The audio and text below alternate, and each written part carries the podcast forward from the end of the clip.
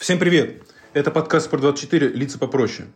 Меня зовут Александр Мужник, со мной Алексей Мороз. Леш, привет. Да, добрый день, Саш.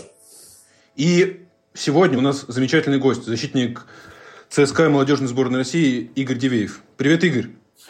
Здравствуйте, здравствуйте, всем привет. Прежде чем начнем наш разговор, традиционный ритуал, призыв подписаться на наш канал на YouTube, на наш подкаст на всех доступных вам платформах. Яндекс, Google, ВКонтакте, также на соцсети Спорт24 и совет обязательно скачать наше приложение.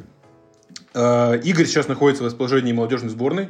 А, Игорь, тебе первый вопрос. Но нет ли у тебя досады каких-то мыслей? Блин, а почему я не в главной сборной? Ведь был уже совсем недавно, в ноябре вызывался и выходил. Нет, таких мыслей нету. Я приехал молодежный, меня вызвали, я готов играть за молодежную сборную на Евро. Тем более для нас это шанс проявить себя.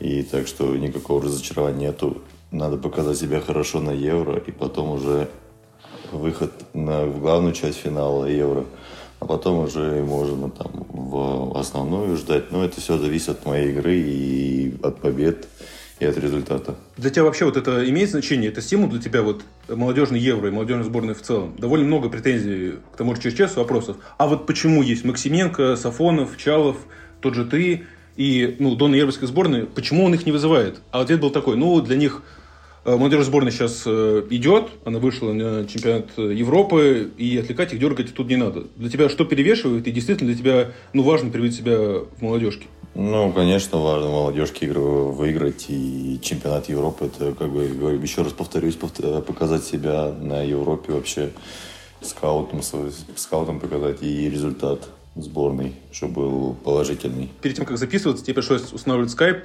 и до этого, насколько я слышал, э, Э, ты не активный пользователь соцсетей и мессенджеров. Расскажи, что у тебя установлено на телефоне, и чем ты пользуешься. WhatsApp есть, там, где мы с тобой списались. А что еще? Ну, WhatsApp, Instagram и ВКонтакте, и все, больше ничего нету. Я как-то не любитель соцсетей, потому что, ну, я могу зайти в Инстаграм, посмотреть, кто чем занимается, и все, больше мне не надо. Как часто вообще вот в, в Инстаграме сидишь? Когда просто время и свободные минуты ленту листаешь, э, много тебе времени-то занимает? Ну, ну, честно, не знаю, сколько это время занимает. Но примерно, например, если после тренировок приходишь, то ну, минут 10, наверное, минут, ну, даже меньше может просто полистать сторис, посмотреть, что, что да как. Или там, ну, не знаю, на MyScore зайти, посмотреть, кто когда играет, во сколько, и какие там поставить, чтобы когда в избранные, чтобы приходили смс о голах, и все, максимум. Так, телефон У тебя какие-то команды есть в избранном? Или турниры, Лига чемпионов, не знаю, там что добавить? Ну, у меня есть турниры, это вот все топ-чемпионаты, плюс хоккей, это КХЛ НХЛ. И, ну, а матчи, там, Лига чемпионов, просто, которые мне матчи интересны, я их выделяю, чтобы следить, как, как сыграл, кто забил и какой счет вообще. КХЛ, НХЛ, э, за кем следишь? Вот какие матчи смотришь? Ну, КХЛ это ЦСКА и Салават, Салават Юлаев, да. И в НХЛ это Вашингтон, ну, Рейнджерс и Тампа. Вот так. А, я хотел спросить, Игорь, а следишь ли за ребятами, как они в сборной э, играют? Я имею в виду не сборной России, я имею в виду и за хорватскими ребятами, и за исландцами. Ну и, в общем, всех перечислять не буду. Ну, когда товарищеский матч, наверное, меньше я слежу, а когда вот там тот же отборочный чемпионат матча, чемпионат Европы был, то да, было интересно смотреть, как наши парни играют. Там тоже Влаши, Сигурдсен, Магнусон – ну, все, кто вызываются, следишь за ними, как они играют, играют ли они вообще, выходят и ну, какие, как вообще проходит их сборная. Конечно, интересно, это одноклубники мои, смотришь и анализируешь. Кто может попасться России? А, а читаешь, Игорь, скажи, читаешь директ, личку читаешь, что пишут тебе в ВКонтакте и в, в Инсту? Ну, иногда бывает читаю, но большинство не читаю, потому что там иногда бывают очень плохие, как смс приходят, и приходится, ну, типа так, просто удаляешь их и все. Ну, хейта много вот приходит в директ, не знаю, еще куда-то. Что вот пишут такого, что раздражает тебя? Ну, после поражения всегда пишут. это нормально, это понятно, я их понимаю. А так, ну, большинство смс, конечно, там больше поддержки, типа, ничего страшного, вы все равно лучше у нас, и, там, играйте, продолжайте играть, мы вас верим, ну, и все такое. А бывает рациональная критика в директе? Или просто пишет э, школота, которая, ну, вот ничего не понимает совсем? Ну, нет, у каждого своя точка зрения, он ее высказывает, пускай высказывает, а я уже просто к этому отношусь так, ну, как, как сказать так, в одну ухо влетел, в другой вылетел, и все. Я не акцентирую внимание на этом. Я вообще слышал, что еще и в Уфе, и в ЦСКА ты всегда был, ну, максимально спокоен. Ну, просто удав. Тебя мега сложно вывести из себя. Так всегда ну, было, да. скажи? Да, да, да. Типа, мне может только сказать, это главный тренер и команда. Что-то. А все остальные как-то я вообще к ним отношусь так. Ну, могу кого-то, ну, родителей, да, послушаю. И, ну, а кто мне пишет в социальных сетях, это, ну, люди, которые, как, как сказать, диванные аналитики. Не, не хочу обидеть их, но так и есть. Просто они говорят одно, но они видят другую картинку, которую они видят. Сейчас же просто пишут даже не персонально к тебе, а в целом про ЦСКА. Вот на фоне трех поражений в этом году и в целом э, неудачи ЦСКА пишут довольно много э, критики хейта. А, я вот делал интервью с Георгием Мелказе, который тоже играл в молодежной сборной еще недавно. У него были моменты, когда хотелось заблокировать директ и удалить Инстаграм, потому что, ну, столько хейта ударилось. Когда про ЦСКА пишут, тоже, тоже воспринимаешь Не, нормально? Я, ну, я их понимаю, то, что, да, они хотят от команды большего, это понятно, мы команда топ, топ-3 команды России вообще, и всегда все ждут от нас победы, и когда мы его не можем выиграть, это, я их понимаю, типа, у них так как под, подгаривает, типа, мне нравится, что команда не выигрывает, это понятно, и я к этому нормально отношусь вообще. Типа, я их понимаю, с другой стороны. Но мы тоже постараемся, хотим всегда выигрывать. Нет такого, чтобы мы выходили, типа, там, пофиг, типа, выиграть, не выиграть. Мы всегда выходим на победу, да, может, где-то не получается.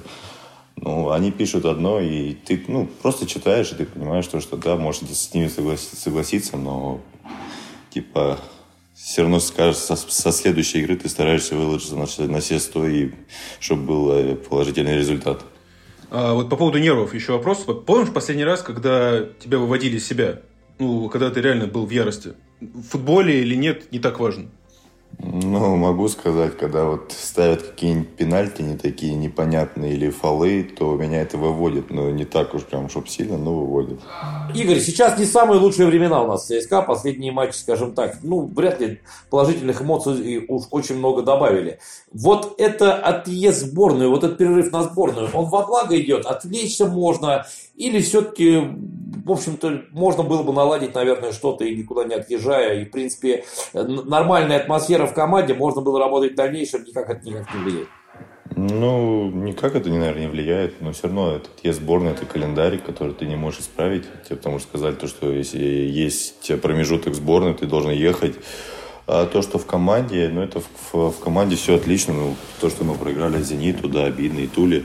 Туле мы тоже проиграли, но, типа, мы делаем выводы какие, и даже видно по игре с «Зенитом», мы, наверное, минут 20-30, как с моей стороны смотрелось, мы неплохо смотрелись, мы выигрывали. И потом вот э, во втором тайме произошло удаление, которое, ну, можно было сказать, то, что это не прям красное, но желтое. Ну, это судья, судья решать. И после удаления как-то мы ну, потерялись на минут 10, наверное. Потом уже пришли в себя и могли даже ничего сыграть, но это если бы мы, конечно, реализовали свои моменты, которые не так много было, но они были. А то, что я говорю, то, что, ну, то, что это сборная, ну, может быть, она и к лучшему будет сказана. Ну, посмотрим, что будет дальше. А была ли попытка разобраться внутри команды, вот прям собраться, там, не знаю, иногда бывает такое в командах, съездить, допустим, какой-нибудь там пикник. Сейчас, конечно, время не совсем для пикников в Москве, наверное, да, с точки зрения погоды. А вот, э, скорее, каких-нибудь там снеговиков лепить. Э, была ли какая-то попытка, допустим, просто собраться на мужской такой разговор именно без тренеров, без руководства и так далее, просто поговорить, ребят, ну, что-то, ну не все у нас получается. Мы еще вроде пару месяцев назад на чемпионство претендовали, а сейчас уже думаем, как бы нам из-за Еврокубки зацепиться. Ну, не знаю, почему вы так думаете, то, что еще за чемпионство нельзя побороться. Еще 8 или 7 игр впереди, и это надо на все матчи просто выходить со стопроцентной отдачей, самоотдачей. Дай бог, А там дай уже бог, как другой бог. соперник сыграет. А, ну, то, то, что там собраться, ну, мы и так с командой хорошо ладим со всеми игроками. Нет такого, чтобы, типа, там какое-то разногласие было. Да, мы там после игр разбираем, что у нас не получилось. Ну, может быть, мы соберемся с командой. Это, это уже будет потом. Посмотрим, что будет. Недавно, вот я сейчас нахожусь в Сочи, беседовал недавно с Ильзатом Ахметовым, э, участником стыка с Кузяевым, который э, ну, ударился после этого ЦСКА, проиграл, он отметил, что э, ЦСКА было сложно обороняться против э, схемы «Зенита». Он сказал, что «Зенит» играл ромбо в полузащите. Мне кажется, это не совсем так. Э, и ЦСКА выбрал не ту тактику, по его мнению. Ты с этим согласен? В чем была в чем была проблема? Вот и где она была? В центре поля, на флангах или где-то еще, на твой взгляд? Я понимаю, что вы еще не разбирали, ты сейчас скажешь, но э, есть же свое мнение у тебя, где ошибка? Да, я вам сказал, не сказал то, что нам было тяжело против «Зенита» играть, потому что, я говорю, если повторюсь, то, что первый тайм можно посмотреть, и у нас все получалось, мы контролируем матч, мяч. Да, были моменты у «Зенита», но эти моменты «Зенита» были, это мы сами их привозили. Мы мяч в центре поля потеряли, и у них контратаки были. Ну, я бы не сказал, что была какая-то проблема, то, что нам тяжело было играть с их ромбом. Типа, мы к этому готовились, нам Виктор Михайлович сказал, как играть против этого, и мы свою тактику тоже, как бы, как, как сказать, предпонесли им, то, что мы играть должны были больше через фланги. И у нас это получалось, и моменты были у нас, и у них. Но просто, я говорю, после удаления, когда у тебя одного игрока удаляют, у тебя вообще полностью структура ломается твоей игры. И пошли замены, и мы просто, может быть, ну, 10-15 минут не, не понимали, как нам играть. И все. А то, что там ромб, я, ну, я считаю, то, что это не так как помешало нам в, в этой игре. А, Игорь, а как вы общаетесь на поле с Магнусом? Это английский язык, да, получается? Или каким образом вы, ну, у вас идет взаимодействие? Или чего именно? Ну, футбольный, футбольный английский язык. Там назад, вперед, сзади игрок. И все. Ну и Мага тоже, он русские слова уже немного понимает. Да, он не может их ну, сказать по-русски, но он по-английски мне говорит, и я как бы футбольный язык он одинаковый, ничего сложного нет. А, кстати, вот тоже вопрос, кстати, от зрителей наших, меня очень спросили, э, как происходит установка? Ну, понятно, легионеров довольно-таки в ЦСКА приличное количество, да? Установка идет на русском языке, и потом Максим Головлев переводит для ребят, э, которые не понимают по-русски, или каким-то другим образом? Ну, у нас есть Макс, да, который переводчик. Получается, Михалыч начинает говорить, как играть, и он в это же время переводит. У нас просто на теории как бы две группы, и получается справа сидит э, иностранцы, а слева русский. Чтобы не было такого, ну, как непонимания, чтобы слышали все хорошо. И, получается, слева сидят русские, ну, как там, по, по, по, по, без разницы, или справа, или слева. Мы, мы сидим так, слева русские, справа иностранцы, и на, там, по-другому. И Макс переводит просто им, и все. В этом проблем нету. Диагонали Магнуса на Фернандеса – это прием известный, отработанный ЦСКА. У тебя тоже хороший пас, но, мне кажется, не так часто успешно тебе удается продвигать мяч вперед, или я не прав? Почему, твой взгляд, есть ли проблемы для тебя самого? Ну, если заметить, то у нас больше акцент идет через правый фланг. Марио подключается выше, и магии легче давать длинную передачу. Потому что, когда если Марио поднимается, то левый наш защитник, он больше садится как третьим и уходит в центр. И поэтому у меня меньше возможности играть длинными передачами. Я больше играю через центр. Более в нападающего передачи или там на опорного тоже. Ну, так. У меня, ну, диагонали у меня меньше, конечно, чем у Маги, потому что ну, ему легче давать. Диагонали, да. А передачи, сквозные передачи такие в центре поля. Здесь все удается? Или в чем здесь можно стать лучше, на твой взгляд? Это взаимодействие с партнерами, с опорниками конкретно? Э, твои какое-то видение поля? Это движение, конечно, главное, это движение опорников и точность передачи защитника, ну, то есть меня. И все. Фукс себе успел чем-то запомниться, хотя бы по тренировкам? Что он вообще за защитник, что себе представляет? Ну, как я помню, Фукс, потому что я уже давно с ним как бы не виделся на поле, да, за полем мы виделись, а на поле, ну, это такой же, как один в один, как я. Такой же любитель играть. Ну, как бразильцы, они же любители, любители играть с мячом, и вот он такой же. По скорости я не могу сказать, потому что я его не видел. А по единоборствам, именно по передачам, да, он такой, как Ракитский, можно так сказать, ладно, скажу так уж. Только Ракитский чуть длинный, я не видел его длинный, у Фукса. Ну, наподобие, наподобие, говорю, вот, человек, который не боится играть с мячом. О, вот так правильно будет сказано. ЦСКА летом с прибытием новичков э, сменил схему с трех защитников на два. Как тебе комфортнее играть и что предпочтительнее? Мне без разницы, как играть, честно. Я и в три, и в четыре, и в четыре играю. Мне как-то, ну, я говорю, по барабану, честно слово. И так, и так удобно. Это... В чем разница взаимодействия с Магнусом, ну, основной все-таки защитник, и с Васием Скарповым? Как вы распределяете обязанности, когда те или иные ребята выходят рядом с тобой? Ну, когда в три играешь, там совсем по-другому играть надо. Получается, там центральный страхует и левого, и правого. А когда вот в 4, то получается я Магу страхую или Марио. Ну или там наоборот. Ну, я говорю, типа, две разные схемы, и в них надо по-разному играть. Ну, мы, типа, если даже мы сейчас перестроимся в три, нам будет вообще ничего сложного, там, не, нам не надо будет там давать месяц, чтобы мы там поняли, как играть. Мы это с легкостью поймем. Анопка недавно в интервью сравнил э, Васина с Бикенбауэром. Виктора, за него вступались и Акинфеев в разное время, и, говорил, как он, какого высокого уровня защитник, и Гончаренко. В чем Васин для тебя крут?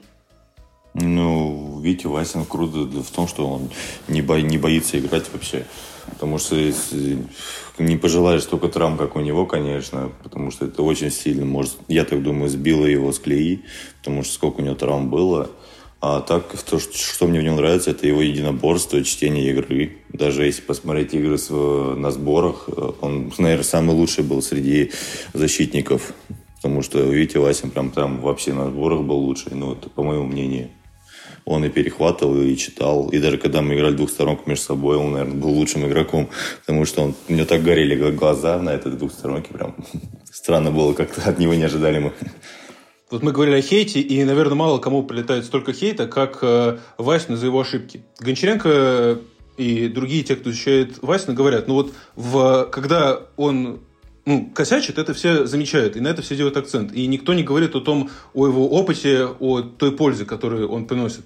А, как э, вот при тебе в раздевалке Виктор это переносит? Э, нормально ли? Да, я думаю, Витя вообще не обращает внимания. Ему тоже, ну, я думаю, так же считает, как и я, типа, что ему говорят тренера, и он сам делает выводы, а то, что ему там пишут в соцсетях, или там пишет в, в, в том же там чемпионате, ну, в любом-любом там вместе, он мне просто, просто читает, и все. Ну, а выводы он делает сам, и я думаю, он к этому вообще спокойно относится. Но ты же признаешь, что психологической уверенности у него после травмы стало меньше, поэтому тебе, наверное, не с чем сравнить. Ну, да, да. Но... Да, это есть. Я согласен с вами, то, что да, вот я говорю, из-за травм, может быть, у Вити Васина и есть какой-то небольшой страх, может быть. Ну, а так, я говорю, вот сейчас он тренируется, ну, ничем не хуже нас, там, всех защитников в команде. Про «Зенит» поговорили. Матч Тулы. Как пауза тебе сказалась? Стулой было, да, тяжеловато, и даже с «Зенитом» было тяжеловато. Дышать было не так легко, как раньше. А так нормально все. Сейчас все нормально. В игре с Арсеналом чувствовал, что вот пропустил много, что чего-то не хватает физики? Видел ли ты, считаешь ли сам матч для себя ну, таким ниже своего уровня привычного? Может быть, я не прав? Ну, стулы, да, я сыграл не так надежно, как я могу. Ну да, мне было тяжело, но все равно, когда ты играешь, ты об этом как-то забываешь, ты понимаешь, что ты должен помогать команде. Там, если тебе плохо, ну, значит, типа, надо, надо ну, как, через не могу тренера играть. Врач Михаил Бутовский, который работал в ЦСКА, сейчас в Рубине, говорил мне, вот я молодым говорю, смотрите на Игоря и учитесь, как нужно относиться к себе, к своему здоровью, к восстановлению и всему такому. Ты учишься у него mm. чему-то? Ну да, учусь, потому что, э, можно сказать, Игорь это самый первый человек, который приезжает на базу и начинает уже тренироваться. Ну и из на колено свое, там, и на плечи делает упражнения, и то, что он столько уже выиграл, столько сыграл, он по-прежнему начинает ну, работать над собой. Ну, видно, человек, человек работает над своим телом, и типа ты смотришь со стороны, когда человек, который выиграл все, он до сих пор работает, и ты понимаешь, что, что типа, мне это тоже нужно. И смотришь, смотря на него, и понимаешь, что, что даже люди, которые выиграли все, тренируются, работают над собой. Хета Хасонов рассказывал мне, что где-то в 2018 году, когда ну, в ЦСКА произошла смена поколений, когда команда сильно молодилась, ушли лидеры, Акинфеев поменялся. Он стал э, чуть менее яростным, чуть меньше так злоба, агрессивным стал. Понимал, что с молодыми нужно чуть иначе, подход нужен тоньше. Э, последний раз, когда на тебя игры срывался, помнишь? Ну, «Зенитом». Доставалось от него? Ну, мне кажется, всем подоставалось. Потому что, ну, нельзя было такие легкие мячи пропускать. Это на поле был или в раздевалке потом добавил? На поле было. После первого гола. Возвращаясь э, к Виктору Савельевичу Анопко, многие болельщики считали, что Виктора Савельевича роль да, в штабе, она именно направлена на работу э, с обороной. Э, там был действительно какой-то акцент на работу с защитниками, поскольку Виктор Савельевич в прошлом был замечательным, там, топовым защитником, по крайней мере, по меркам России. Или же Виктор Савельевич э, ну, занимался больше, ну, всей командой в целом, не уделяя какого-то особого там, внимания именно оборонительным действиям. Не, ну как мне, я скажу за себя, Виктор Савельевич помогал мне и при защите, и при и, там, угловых, при стандартных, при стандартах всех. Он подсказывал мне, говорил, что да как, как где лучше, как сыграть. И Виктор Савельевич подсказывал. Не было такого, чтобы он просто сидел там в клубе и ничего не делал. Нет, он занимался, он подсказывал нам. Потом пришел Василий Березуцкий, тоже начал подсказывать. И типа не было такого, чтобы он просто молчал. У них разный подход, Игорь, у Анопка и у Березутского. Ну, они к общему знаменателю приходили и говорили. Не было такого, что там как, ну, прям совсем разные такие. Ну, просто если вспомнить раньше, как играли, как Виктор Савельевич играл, у них же раньше не было офсайда, или как там, они последнего, последнего защитника играл, и то, что линия была низко сидела, и просто они пришли к общему знаменателю, то сказали, Игорь, надо играть выше, и все, и Вася с Виктором Савельевичем сказали так. Ну и все, и я понимал то, что им не подсказывали с двух сторон там. Или Вася скажет, то там чуть-чуть сюда, сюда, сюда. Потом Виктор Савельевич подходит, говорит так-то, так-то и все. Игорь, я прекрасно помню, когда ты раньше подключался не только при стандартах. Да, и был и классный удар издали, по стандартам, по-моему, ты даже по штрафным несколько раз работал. А сейчас, в последнее время, мне кажется, этого стало намного меньше. Это следствие перехода на игры в два защитника, потому что уже не три центральных, а два, и подключаться к атакам ну, стало более рискованно. Или все-таки это связано с чем-то другим, или вообще, может быть, мне это кажется, ты по-прежнему подключаешься э, в атаку, как и раньше. Ну, потому что действительно, ну, я, я тогда первый раз, когда увидел твой дальний удар, я немножечко удивился. Потому что я, честно говоря, даже не представлял, что он такой имеется у тебя в арсенале. Вот, удар действительно классный, мощный. Мне кажется, можно пользоваться намного чаще. Ну, подключаться к защите, наверное, да, меньше стало из-за тактики, потому что, ой, из-за схемы. Потому что в 4 это как бы ты если убегаешь, то нет сзади только один Магнус, который будет вместо тебя там нападающих. И смотря как играет соперник, если два нападающих, то мне вообще нельзя подключаться. А в плане ударов, ну просто после травмы паха, у меня паха до сих пор еще как бы я не могу сильно бить, потому что есть небольшой дискомфорт. А, поэтому я штрафные пока не бью. Сейчас хочу, чтобы полностью нога зажила и буду потом, может быть, отрабатывать начать. Ну, пока, я говорю, еще дальние удары не мое. Ну, конечно, это Влашич и тот же Магнусон. Ну, просто из-за паховой, пахов, паха пока я не могу так. Ну, как-то страх небольшой есть, потому что я...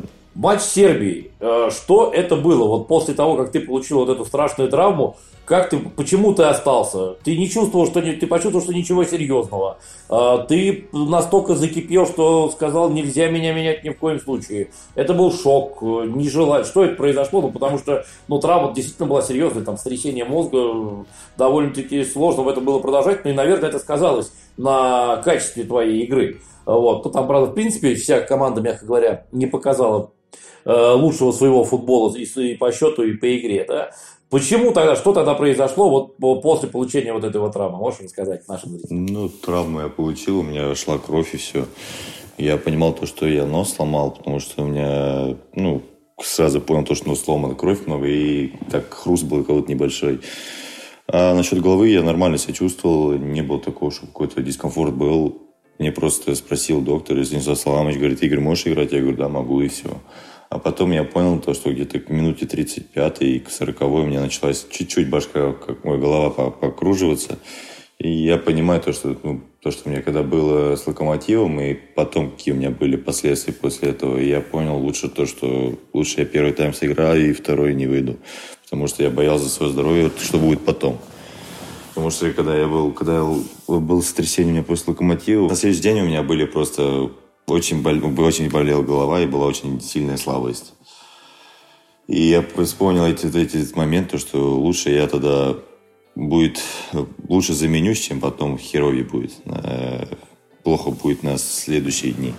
И чтобы не усугублять травму, я лучше попросил замену Станислава Саламовича, он меня поменял. Как сумел так быстро жить на следующий матч против ЦСКА? Там сколько прошло? Два-три дня. И, по-моему, ты даже без маски вышел, нет? Два-три дня, да, было. Я туда вышел, наверное, на третий, на четвертый день после сборной. Но я до этого просто приехал со сборной и не тренировался, наверное, дня два. Потому что, ну, и сам понимал то, что не надо пока, потому что голова как бы еще так, не, ну, не кружилась, но был небольшой, как встрях, ой, такой страх был небольшой. А по поводу носа, то, что мне заказали маску на нос и сказали, чтобы я ее делал, когда вышел на игру и понял то, что в маске вообще не вариант играть. Ты, во-первых, не видишь нифига, и как, ну, некомфортно было. Я ее снял, и все. То есть не было сомнения, вдруг усугублю, вдруг еще будет смещение? Нет, тогда нет, это уже не было. Да, мне там Вася, Василий Березуцкий сказал, говорит, говорит, знаешь, сколько нос я ломал? Я говорю, сколько? Он говорит, шесть раз. Он говорит, ничего страшного. Говорит, попадет еще раз, говорит, твоя кровь пойдет, ничего страшного. Говорит, ты мужик или кто? Ну и все, я после этих слов думаю, ну ладно тогда. Если у Василия Березовского 6 было, я говорю, ну ладно, у меня первый как раз пошло по ходу. Ну, по его носу видно, что он натерпелся за всю, за всю футбольную карьеру, конечно, да. Ну да, и вот Василий, мне Василий сказал, говорит, ничего страшного, говорит, и все. Ну, я посоветовался с докторами, мне спросил Наби Саидовича, я говорю, как, что делать? Он говорит, типа, как ты себя чувствуешь? чувствуешь? Я говорю, все отлично, типа, он говорит, ну все тогда. Мне кажется, в ЦСКА есть еще более, один более железный человек, чем ты. Это Марио. Вот сколько я насчитал, 8-9 у него повреждений головы. Э, и, ну, во-первых, как он до сих пор жив и играет, и в полном здравии. Во-вторых, очень часто, и э, матч Тула как раз пример, он мега быстро восстанавливается.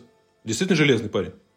Ну, Марио это настоящий балет, боец, который никогда не скажет то, что ему больно. Я вообще не слышал, когда он даже когда ему что-то ударили, там спрашиваешь Марио, как там, говорит, все отлично, все хорошо. Ну, что могу сказать про Марио? Марио – это настоящий боец, который будет биться до, до талого, пока он не умрет, можно так сказать. Ну, настоящий боец. Русский мужик. А характер у него вот похож на русский характер? Помимо того, что он живет здесь э, сто лет и за сборную России играет. Близки чем-то вот? Чувствуешь, что он бразилец? Да нет, мне кажется, он русский уже, все, какой бразилец. Только не говорит по-русски, конечно, но понимает все. А так уже чисто русский, русский мужик, который бьется. Бразильцы, они же такие чуть-чуть еще. Такие, как, как испанцы. Там чуть наступил, все. А Марио нет, Марио, вы что? Он, я говорю, ему там наступит что-нибудь, он ну, говорит, все нормально, все нормально. А вот ты говоришь по-русски не говорит. Для тебя это проблема, как для напарника, как для одноклубника? Не, он же понимает все по-русски. А это что? Он не может только сказать сзади там, и потому что как он правозащитник, который игрок забегает в мою сторону, он просто говорит сзади, и все, я это понимаю. А все, что я ему говорю, он все понимает. Потому что, ну, я говорю, он по-русски все понимает, но он сказать не может. Ну, так, пару слов он может сказать, но не все. Слушай, я знаю про Марио, что он парень довольно закрытый, не самый общительный, интервью мало дает. Но многие говорят, блин, ну за 9 лет не выучить э, русский язык, то, что с ним разговаривать, это как минимум странно. Не знаю, у кого каждого своя позиция. Может, просто Марио этот язык ну, не нужен, может, он английский изучает или знает, я не знаю. Это его точка зрения. Э, Зайнудинов, левый защитник, это в принципе надолго или пока все-таки, скорее всего, Жора Щенников поправится и Зайнудинов перейдет куда-то выше там и так далее. Но ты видишь в нем навыки вот эти вот, которые ему позволят в дальнейшем стать защитником ну, на долгий период. Ну, Баха в отборе хороший, и вот в начале атаки хороший. И он понимает, как играть. Все, что я могу сказать. И Жора тоже отличный. Там просто уже выбирает главный тренер, кого ставить. При тебе Зайнудинов хотя бы раз э, улыбнулся? Конечно, мы с Бахой вообще хорошо общаемся. Это он так, можно Мне кажется, не, такой... не задался у него начало года, вот э, последний матч. Я не прав? Да нет, почему? То, что там он, может, свалил с э, стула, но это у всех бывает, на ошибках учится. Просто ему говорили то, что не фали, а он просто случайно, там даже есть видно, посмотреть по эпизоду, он первый раз, ой, первое движение сделал, не попал, а второй попал прям в ногу. Ну и он извинился и сказал, говорит, извините, типа, все нормально. У, у тебя бывали такие затмения? Недавно, помнишь последнее? Ну вот, наверное, когда я подкат пошел с Дюбой. Вот если прям вспомнить то, что ну, это было бессмысленный мой, мой подкат под этот, который ну, там на 70 на 80 минут был бессмысленный подкат. И могли с этого гол забить, но Константин Кучаев подстраховал меня. А, я, ну, как и большинство, подавляющее Игорь Дивеева до прихода в ЦСКА не видел вообще, даже вот те два матча за Уфу, которые он провел. Однако прекрасно помню, что новость была, что ЦСКА, можно сказать, перехватил у лондонского арсенала э, защитника. Э, Игорь, когда тобой интересовался Арсенал, что это была за история? Знал ли ты об этом интересе? Э, жалеешь ли о том, что тогда не перешел или потом уже ты планируешь куда-то перейти в Европу. Ну, в общем, как это было, с Сергеем Игнашевичем, конечно же, я общался. Э, он говорил, ну, был, да, у меня предложение от Эвертона, там, да, не отпустили, ну, жалею, ну, наверное, да, попробовать можно было бы. Э, что ты, в принципе, вот об этом всем думаешь? Ну, про Арсенал скажу то, что я вообще даже не знаю об этом, правда это или неправда. Я не могу жалеть о том, что я даже не знаю, правда это или неправда. Ну, а в Европе, в принципе, там, не, не в следующем сезоне, допустим, не через два, там, ну, вообще, в принципе, есть такая цель. Или, я, например, не считаю, не разделяю мнение большинства о том, что российскому футболисту обязательно надо ехать в Европу. Есть куча примеров, когда там карьера и заканчивалась. Э, вот. У тебя какие мысли по этому поводу? Ну, у меня пока контракт с ЦСКА, у меня все мысли ЦСКА, а что потом будет, посмотрим. Но мне кажется, каждый российский футболист хочет попробовать себя в Европе. Это, мне кажется, нормально. Игорь, ну вот э, давай ты в этом споре встанешь на мою сторону. Согласись, что в Европе, как бы ни были хороши а, академии, системы, э, тренеры в России, в Европе другой уровень. И есть реальный шанс подняться в классе, прокачаться немного. Ты для себя видишь такую перспективу? Тебе хочется этого? Ну, конечно, хочется. И ну, видно со стороны то, что европейский футбол может чуть мощнее нашего. Но я говорю, вот сейчас даже мы будем играть с Францией, и типа посмотрим, что да как вообще. Но никакой боязни нет, потому что я понимаю, все понимают, то, что у этих людей две ноги, две руки, одна голова. Да, может быть, их там с детства научили чуть-чуть по качественнее, может, с мячом обращаться, или там, не знаю, может, думать побыстрее. Но все равно на поле 90 минут есть, и ты должен показать себя, и мы посмотрим, что будет. Я помню историю про Арсенал. Ты услышал про этот интерес якобы интерес в дороге, э, тут же позвонил к агенту Еремину, насколько, насколько я знаю, а он тебе сказал, тебе это знать не надо, батя ты ему позвоню, все скажу, а ты в футбол играй. Э, то есть, отец вот твоими делами э, вот тогда занимался, вот насколько плотно, и что он вообще для тебя значил, вот для твоей карьеры и для тебя лично? Ну, отец это чистая мотивация, потому что у меня отец, он сам спортсмен был, волейболистом, и он знает всю эту дорогу, как надо вообще проходить и что делать надо. Отец мне много чего помогает. Он видит со стороны, когда я что-то у меня не получается, или там я, может быть, как-то нос приподнял немножко, и он мне сразу говорит, Игорь, вот так-то, так-то, и все. Ну, знает, он просто знает этот, как спортсменский, спортсменскую дорогу, которую, типа, понимает, что да как может быть, и подсказывает мне. А последний в чем он помог? Не знаю, какая-то критика после игры, какое-то замечание, метка. Приведешь пример? Ну вот я с ним рассказывал про «Зенит». Ну, как он мне сказал, типа, как он со своей стороны смотрит, его видел, типа, говорит, вы как будто... Значит, когда вы начинаете выигрывать, вы все сдаетесь, типа, и просто садитесь в оборону. Я говорю, пап, ну это вы так видите, типа, но нам хочется, он говорит, типа, вам надо кого-то сначала, чтобы вы сразу выходили на поле, кого-то вы уже проигрываете и вы начинаете только потом бегать. Ну, это он так мне говорит. И я где-то с ним Слушай, согласен. это довольно, довольно общее мнение. Думаю, что, что не только у отца. Что ты ему ответил?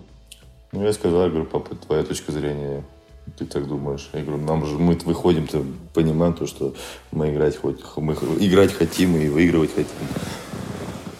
И то, что он говорит, то, что мы там проигрывали, когда мы выходим, типа, когда надо забивать, мы начинаем только играть. Ну, мне кажется, так все команды играют. Просто надо как-то более нагло, дерзко играть. Прям с начала же, с начала же игры. А, то есть нет такого, что, как тоже многие говорят, глаза потухают, э, пропадает какое-то желание, э, ЦСКА не бьется, не рубится до последнего. Тоже миф, да? Я, я не понимаю вообще, как так можно говорить, потому что когда ты выходишь на поле, ты всегда борешься за каждый клочок земли. Блин. Да, может, тебе что-то не получается, да, может, там поле плохое, может, судья не, там неправильно судит. Но сам как, как, сам как ты футболист, ты понимаешь, что, что тебе надо отдать все силы, чтобы выиграть, чтобы помочь команде. Типа, не знаю, как так, ну, как можно так говорить, то, что когда ты выходишь на поле, типа, команда не хочешь выиграть. Ну, не знаю даже, как ответить на этот вопрос. Еще про отца. Мне рассказывал Сергей Тартышный, мировой просташе Уфы, об эпизоде в «Молодежке». Когда твой отец подходил к Газизову, э, не знаю, тебе было 15-16, и сказал, говори как есть. Если у Игоря перспектив нет никаких, я его в волейбол забираю.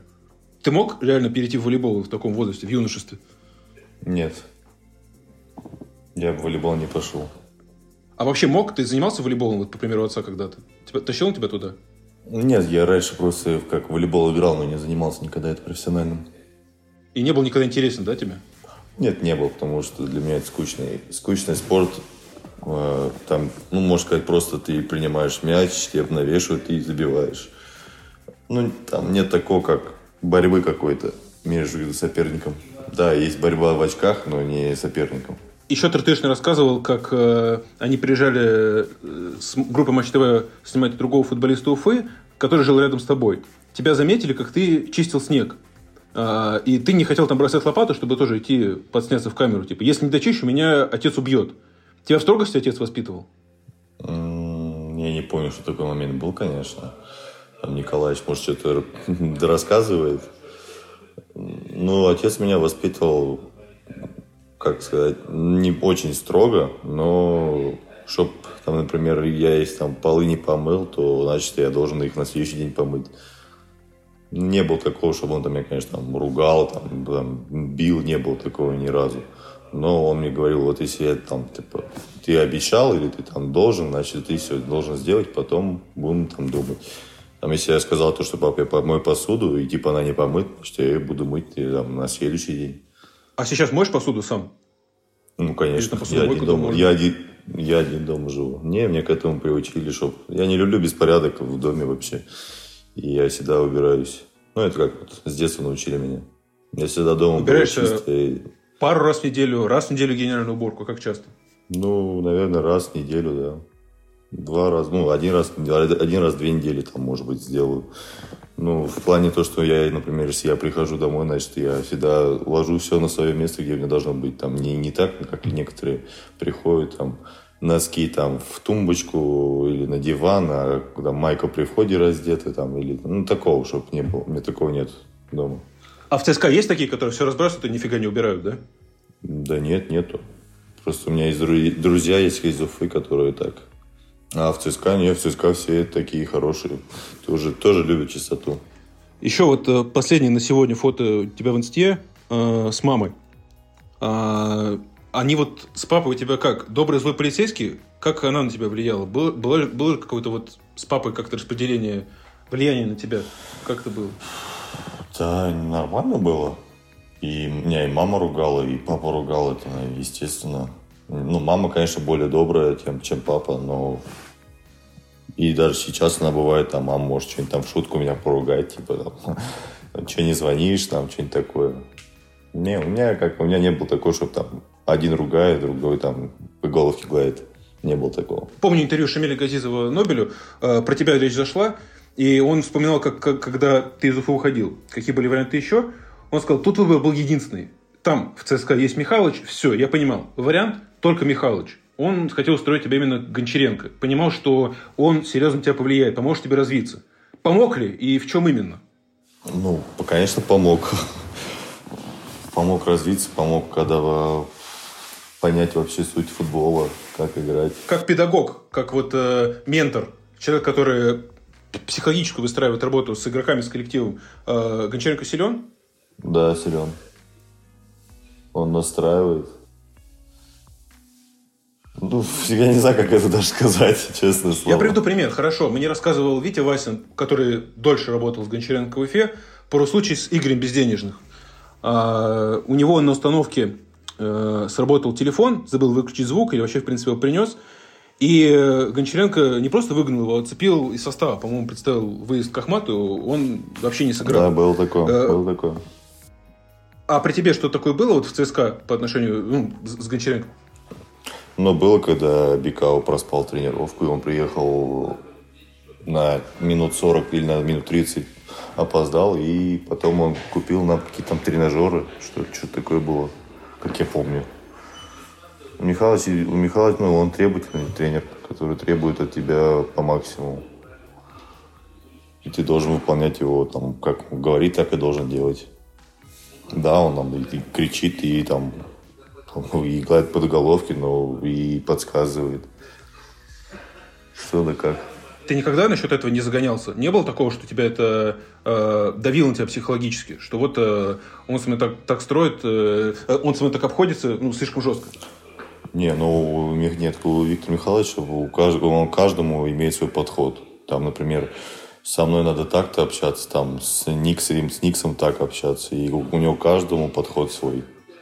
Там, к Кучаю такой подход, ко мне такой подход. У него каждому игроку есть свой подход. Он подходит и начинает там говорить, когда с кем-то он, кому-то надо говорить, кому-то не надо говорить. И он это знает, и он всегда так видно, с кем он там, кому, кому что-то хочет показать. Например, или Карпу тому же. Ты когда ему говоришь одно, он не понимает, он еще раз ему скажет. Ну, вот так вот. А по поводу отцового подхода к Никсу, то есть ему нужно дать чуть больше свободы, чуть больше доверия, чем остальным, правильно? В этом разница? Ну, может быть, да.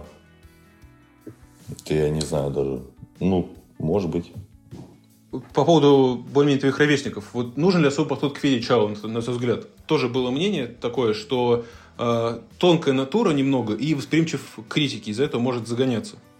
Да не знаю, откуда вы взяли то, что он критики восприимчив, не знаю, он мне, ну, как он мне говорит, он вообще даже не слушает, не читает, и вообще ему как-то так. А у Виктора Михайловича есть к нему какой-то свой подход, потому что это видно было, когда какой-то какой момент был, я уже не помню, но там по-другому совсем разговор был какой-то. И Чал как ну, понимает, и все нормально у него. А насчет критики я вообще не знаю, откуда вы там берете, но Федор к критике вообще спокойно относится. Как я тоже сам. Э, хотел спросить еще вот о чем. У ЦСКА относительно недавно официально поменялся э, владелец. На футболистах это как-то сказалось, что-то изменилось там в взаимоотношениях с руководством, допустим, Евгений Ленорович Гиннер. Э, часто ли, в принципе, до этого вы, там, может быть, с ним когда-то там, пересекались где-то, он там просил на разговор тренера и так далее. Часто ли сейчас, допустим, Орешкин, там, я не знаю, приезжает на игры или тренировки, где часто ли, может быть, а, каким-то образом, может быть, общали, общаться даже удалось с кем-то из руководства. Что-то вообще поменялось после того, как официально поменялся э, владелец у ЦСКА и вместо Евгения Ленорча, там, структуры Евгения Ленорча стали структуры э, веб. Честно, для меня, наверное, нет. И как Евгений Леонидович при... для команды, я не знаю. Может быть. Честно, не знаю даже, как на ответ на этот вопрос ответить. Ну, и как Евгений Леонидович к нам приезжал, и на, и на базу приезжал, и на игры приезжал, и за, перед играми заходил. И также Орешкин тоже так же приезжает на тренировки к нам и разговаривает со всеми. Ну, типа, может быть, то, что пришло, то, что да, там спонсорские контракты стали в клубу больше, и денег у клуба стало больше, и на трансфер начали больше денег выделять. Только в этом я, я так думаю. Еще помню интервью Шамиля такую цитату. Дивеев единственный из России, кто может э, играть в, в АПЛ. Ты знаешь еще таких парней? Да, мне кажется, любой игрок может играть в, хоть где, в любой лиге. Главное желание и стремление к этому и работать. Нет ощущения, что упал уровень чемпионата. Потянуть уровень топ-лиги, топ-5, допустим, все сложнее. Любой игрок может попасть в, там, в Англию, в, в Испанию, в Италию. Просто главное желание, результат команды и стремление к этому. Кто для тебя эталон защитника? Был раньше и есть сейчас? Ван Дейк, Рамос. Вот так вот. Двух сразу назову как раз скоро их, их команды друг с другом столкнутся в Лиге Чемпионов. За кого будешь болеть? Да я, я ни за кого, честно, не болею. Я так за красивый футбол. У меня нет таких прям команд, за которых я прям болел. Да, может быть, буду болеть за Реал, но сейчас уже как-то нет. Нет, нет никому привязанности такой, потому что прям болел. А в FIFA играешь? Играю, да. Но играл, сейчас нет уже. А сейчас во что-то играешь? На что-то вот, на какие-то игры? Время уходит? Да, уходит. Иногда вот после тренировок, когда приезжаешь, там, если ты, наверное, если такая тренировка была не слишком тяжелая, то можно в Counter-Strike поиграть. А так больше времени читаю, отдыхаю. Там всякие процедуры делаю. И все. Бывало такое, что вот, например, на карантине, может, уходило времени очень много, мог до утра поиграть. Многие игроки мне рассказывают о том, что такое было. До утра нет, я не такой человек. До утра не могу по поиграть там максимум там до часу, это вообще прям край. Все, больше у меня как желания нет играть. И понимаю, что, что сон это главное восстановитель, восстановление. А вот читать ты говорил. Э, как часто это удается и что последнее прочитал? Что сейчас, может быть, читаешь? Последнее прочитал я «Цифровая крепость» Дэн Брауна. А сейчас читаю «Инфер... «Инферно» Дэн Брауна. Ну, вот только начинаю читать. Тебе такой жанр нравится? Ну да, больше там так, как даже не фантастика это считается, а то, что ну, вот если вы читали по происхождение, это вообще топовая книжка. Это про то, что было бы там потом. Ну, если, ну, как, как мы возродились, откуда мы и что и кто мы. Происхождение ну, типа, мне нрав... Брауна тоже, правильно? Да, да, да. И вот я читал «Код да Винчи» тоже, прикольно. А потом я прочитал и потом посмотрел все, все фильм. Ну, вообще, я понял то, что в книжке больше написано, чем в фильме. Потому что в фильме не дорабатывают прям много Игорь чего. Дивеев на процедуры. А, скажи, а футбольные биографии какие-то читал? Что-то заходило? Я читал э, не футбольные, я читал Конор Макгрегора. Ну, интересно, но не так. Типа, я прочитал одну, да, мне понравилось, как, как вообще Конор Макгрегор занимался собой, кем он был до этого, и как вообще он попал в такой большой спорт. Ну, интересно было, ну, чтобы сейчас еще кого-то прочитать, я не знаю, мне пока как-то желания нет такого. А Конор читал, потому что за него болел в ММА? Нет, просто книжка была. У друга, у друга была книжка, я говорю, дай, дай прочитаю. И все. А кто-то из Амати вообще нравился? Следил вообще? Он, не знаю, Хабиб Фергюсон, Гэджи, еще кто-то? Ну, Хабиб, конечно, это легенда России вообще, я считаю. Потому что человек, который выиграл 29 матчей, ни одну не проиграл. Это легенда. А Конор нравился. Кто еще, если так, среди бойцов? Ну, мне понравился бой в Тони Фергюсон Петтис. Это прям вообще, когда там, там одна кровь была на ринге, прям такая битва была хорошая. Ну и все, больше я так не смотрю. Я вот а ты говорил про НХЛ? Ага. Да, про НХЛ вот, а вообще, ты любитель хоккея. Бывало, что ты утра матч смотрел? Или утром просыпался там в 5-6 утра смотреть? Такое есть? Раньше, а раньше было такое. Вот когда я был маленький, туда я прям не надо было там прям просыпался в 6 утра, чтобы посмотреть. Но я все равно там посмотрел максимум период, потому что уже все глаза опять закрывались и все. А сейчас нет, сейчас я чисто обзоры смотрю и все. Родители будил, когда вставал смотреть хоккей? Mm, ну, у меня отец, он тоже как бы любитель хоккея, и надо бывало тоже с ним вместе смотрели. Ну, с отцом, от меня отец так ночью спит, и надо, то он в 6 станет, то в 7 станет, то такой у него, такой у него сон. Слушай, в заключение еще пару вопросов про ЦСКА. Вот э, недавно Григорий Иванов, президент Урала, рассказал о том, что тащат э, большие клубы игроков с периферии. Это было в коммент-шоу. Сказал, давай посмотрим, сколько коренных москвичей играет в московских командах. И в «Зените» сколько своих. Они все с периферии насоздавали селекционных отделов и тырят футболистов в Урале, в Уфе. Дивеев, не будь футболистом, не приди в Уфу. Айфон бы сейчас продавал. Не айфоном, конечно, продавал бы. Ну, что-то мне так... Как, я тоже что-то слышал про это, что-то мне кто-то кто так сказал там, на, в, это, в Уфанете, что ли, там что-то продавал бы iPhone или что-то такое. Я прочитал это. Ну, просто у меня бы, если бы, да, если бы не в ЦСКА, может, я был бы в Уфе, играл бы в Уфе бы играл бы.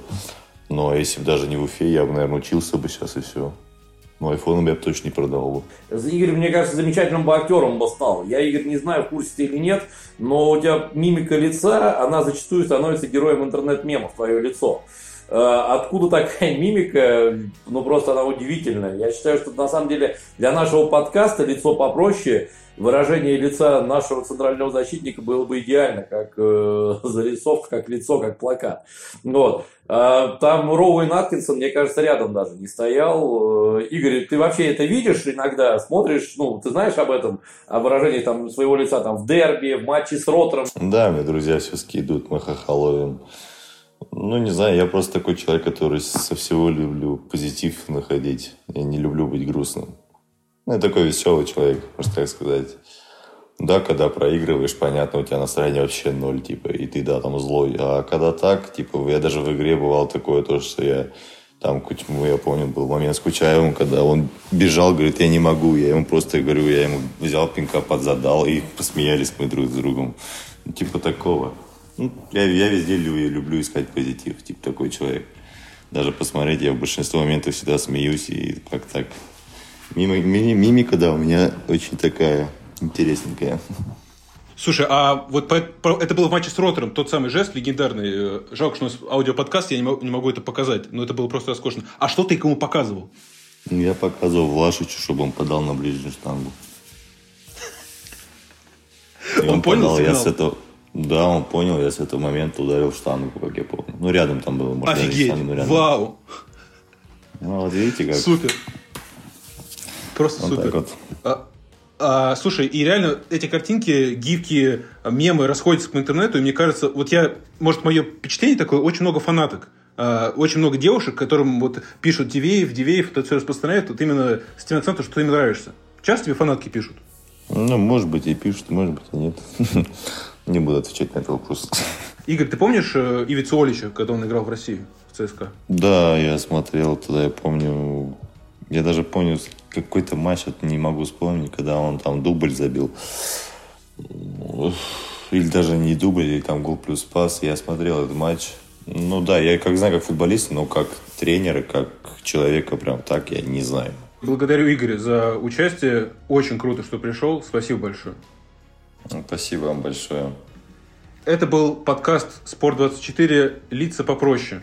Снова призываю подписаться на наш канал на YouTube, на наш подкаст в Яндексе, ВКонтакте и на наши соцсети и скачать наше приложение. До встречи. Счастливо.